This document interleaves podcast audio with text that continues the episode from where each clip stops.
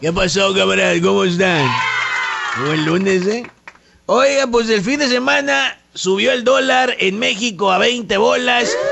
Pues nomás por la falta de gas natural. O sea, es natural. A falta de gas, la están haciendo de... Bueno.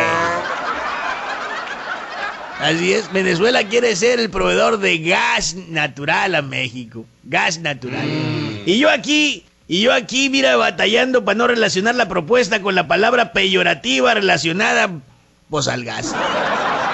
Pero pues la neta, si México acepta de que habría uno, habría uno y muy grande y tronador. Oigan, en otro tema, sube la tortilla a 20 pesos el kilo. Felicidades, gracias. Oiga, me da un dólar de tortilla, por favor. Ya me veo. El gobierno de México dice engallado con las plumas alborotados. En México no habrá, ni hay, ni ha habido, ni estará habiendo gasolinazos. Ah, pero ¿qué tal los tortillazos? Híjole, es que en México ver gobernar a la cuarta T cada día es como ver cómo demuelen edificios. Dices, éjate, ay, no, qué guacha, ese sí está bien.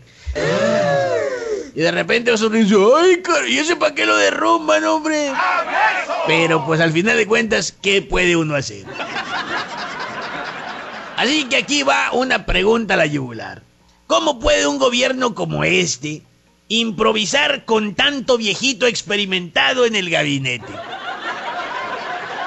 Caray, caray, caray. Me despido con esta noticia que, que está para dar risa, pero risa de llanto y de vergüenza. Dos jovencitas en Estados Unidos se disfrazan de abuelitas para recibir su vacuna del COVID. Aquí en México son capaces de disfrazarse hasta del presidente.